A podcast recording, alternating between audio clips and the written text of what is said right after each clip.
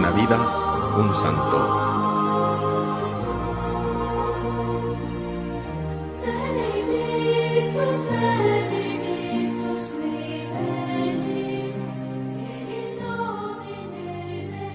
Hoy 21 de febrero celebramos a Santa Eleonora o Leonor de Inglaterra, cuyo nombre significa aquella que es audaz. Nació en el año 1222 en la localidad francesa de Aix, en Provence. Es la segunda hija de Ramón Berenguer IV, conde de Barcelona, príncipe de Aragón y marqués de Provenza, y de doña Beatriz Saboya, ambos de probada piedad. A la edad de 14 años se casó con Enrique III de Inglaterra en la Catedral de Canterbury el 14 de enero de 1236. De su matrimonio Dios le dio nueve hijos, cinco de ellos, Ricardo, Juan, Catalina, Guillermo y Enrique, murieron antes de los diez años. De los otros cuatro, dos fueron reyes. Eduardo I de Inglaterra, que sucedió el trono a su padre Enrique III. Se casó con Leonor de Castilla, hija de San Fernando III el Santo, que es primo hermano de San Luis IX, rey de Francia.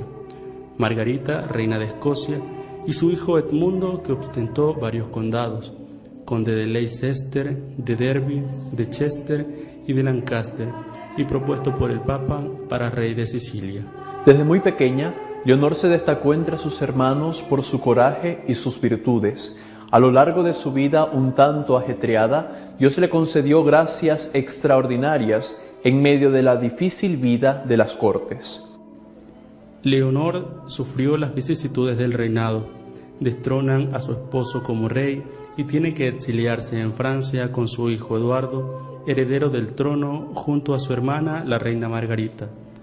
Esta convence a su esposo, San Luis IX, rey de Francia, para que apoye a su sobrino Eduardo con un ejército y así reconquistar el poder y conseguir la libertad para su padre, Enrique III, que está encarcelado. De este modo, Santa Leonor vuelve a Inglaterra acompañada de un legado pontificio y le devuelven la corona perdida a su esposo Enrique III. A los pocos años, en 1272, fallece Enrique III y sube al trono de Inglaterra su hijo Eduardo I.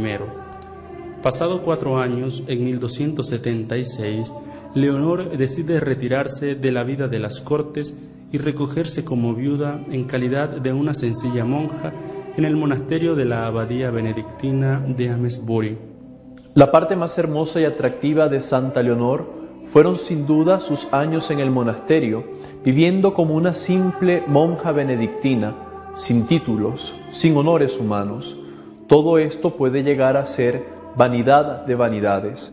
Era especialmente devota del Santísimo Sacramento, que recibía con un fervor extraordinario. No quería visitas ni de familiares ni de amigos para no distraer su vida de oración y recogimiento.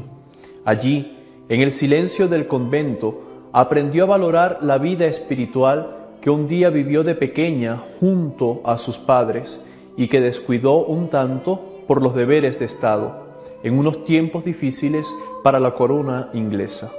Tuvo diferentes visiones del cielo y las religiosas la vieron más de una vez elevada hasta la altura del Cristo colgado encima del altar mayor, absorta en contemplación.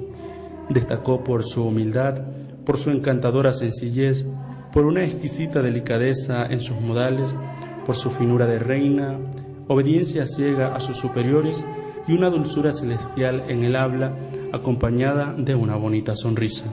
Pasaba largas horas en oración, todas las que le permitían su tiempo libre, siempre frente al sagrario, donde ella decía estaba prisionero su gran amor.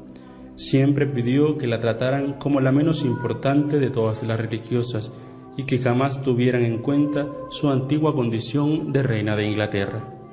Algunos años después de su muerte, el obispo mandó desenterrar a la santa para ponerla en una urna debajo del altar, y de su cuerpo desprendía un olor suavísimo superior a todos los perfumes que se conocen en el mundo. El Papa Bonifacio VIII, en el año de 1297, la canonizó y la colocó en el catálogo de los santos juntamente con su cuñado, el gran San Luis, rey de Francia, primo hermano de San Fernando III, el santo de España.